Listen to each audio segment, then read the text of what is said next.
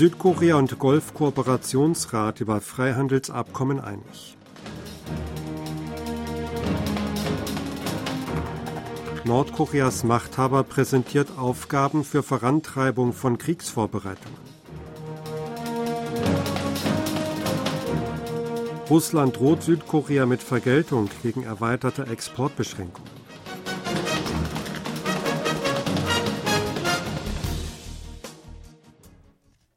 Südkorea und der Golfkooperationsrat GCC haben ein bilaterales Freihandelsabkommen vereinbart.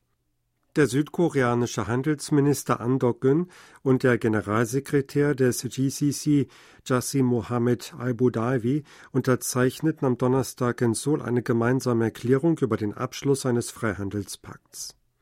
Der Golfkooperationsrat ist eine Organisation für die wirtschaftliche Zusammenarbeit in Form einer Zollunion, die aus Saudi-Arabien, den Vereinigten Arabischen Emiraten, Kuwait, Katar, Bahrain und Oman besteht.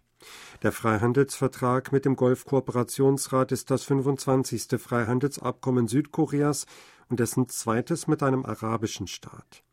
Beide Seiten hatten 2008 offiziell Freihandelsgespräche aufgenommen.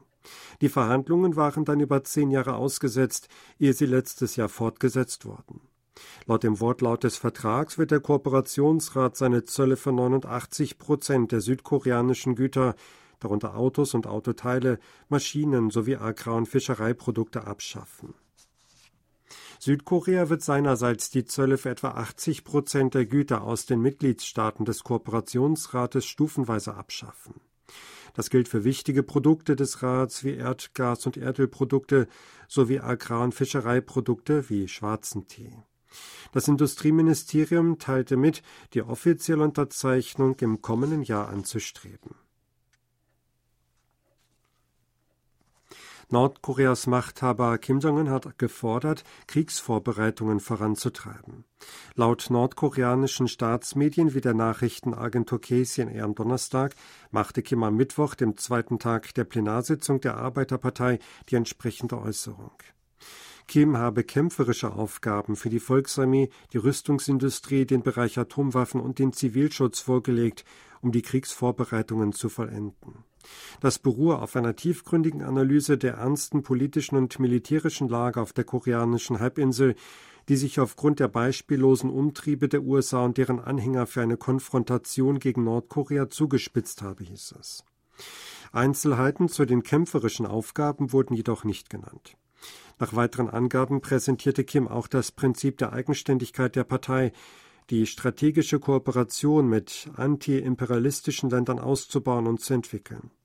Das bedeutet offenbar, dass Nordkorea seine strategische Solidarität mit antiamerikanischen Staaten einschließlich Russlands verstärken will. Nordkoreas Arbeiterpartei begann am Dienstag ihr Jahresabschlusstreffen. Ein solches Jahrestreffen geht gewöhnlich über vier bis sechs Tage.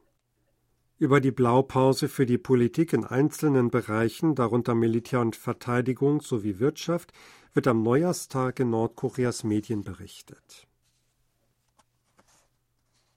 Russland hat mit Vergeltung gedroht, weil Südkorea seine Ausfuhrbeschränkungen auf weitere Güter erweitert hat.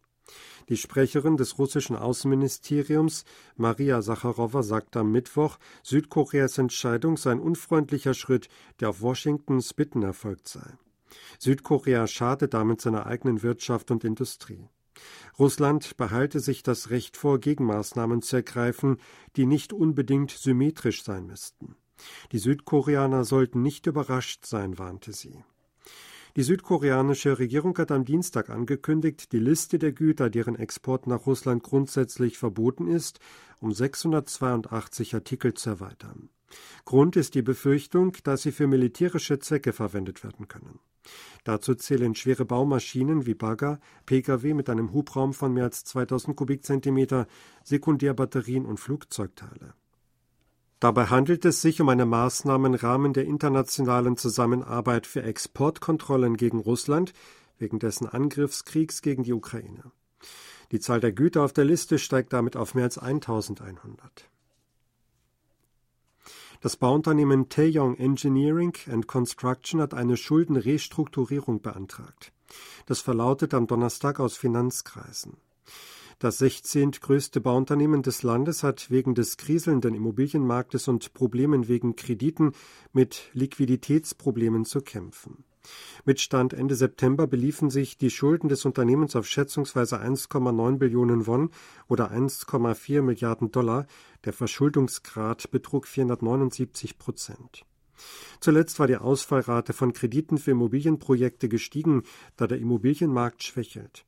Da war bereits die Sorge vor finanziellen Schwierigkeiten von Kreditnehmern mit hohen Verbindlichkeiten und der Stabilität des Finanzsystems allgemein aufgekommen. Bauunternehmen in Südkorea geraten wegen schleppender Verkäufe von Neubauwohnungen ins Taumeln. Grund für die schwache Nachfrage wiederum sind die hohen Zinsen.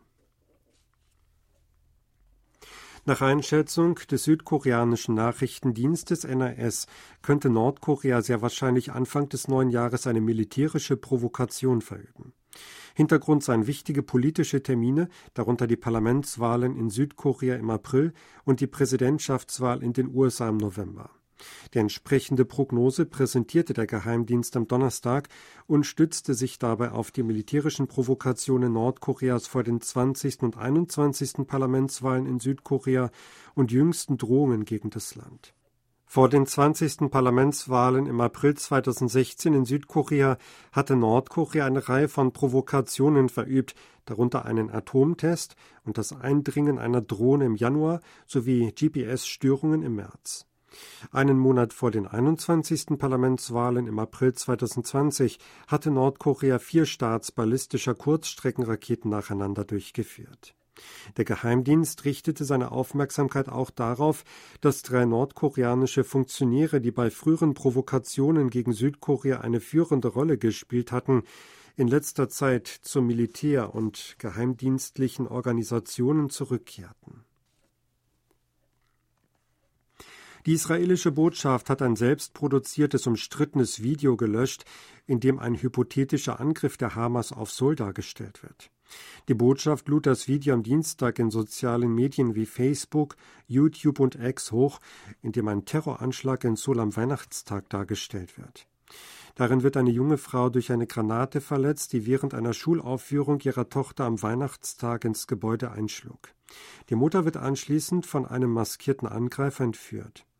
Danach werden Untertitel eingeblendet, die lauten Stellen Sie sich vor, dass Ihnen das passieren würde, was würden Sie tun? Dann werden die Schäden aufgezählt, die die Israelis aufgrund der Angriffe der Hamas erlitten haben. Angesichts lauter Kritik an dem Inhalt löschte sie jedoch einen Tag nach der Freigabe das Video wieder. Ein Beamter des Außenministeriums in Seoul sagte, die Tötung und Entführung israelischer Zivilisten durch die Hamas sei nicht zu rechtfertigen.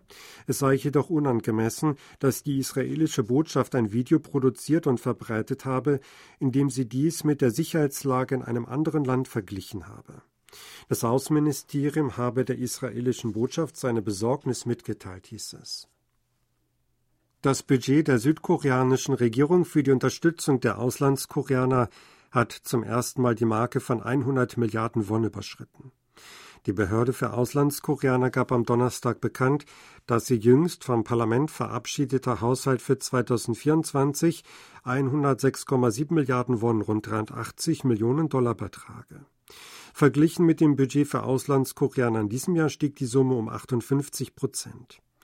Die für den Betrieb der koreanischen Schulen und die Ausbildung von Lehrkräften vorgesehenen Finanzmittel wurden um 28 Prozent auf 20,4 Milliarden Won aufgestockt.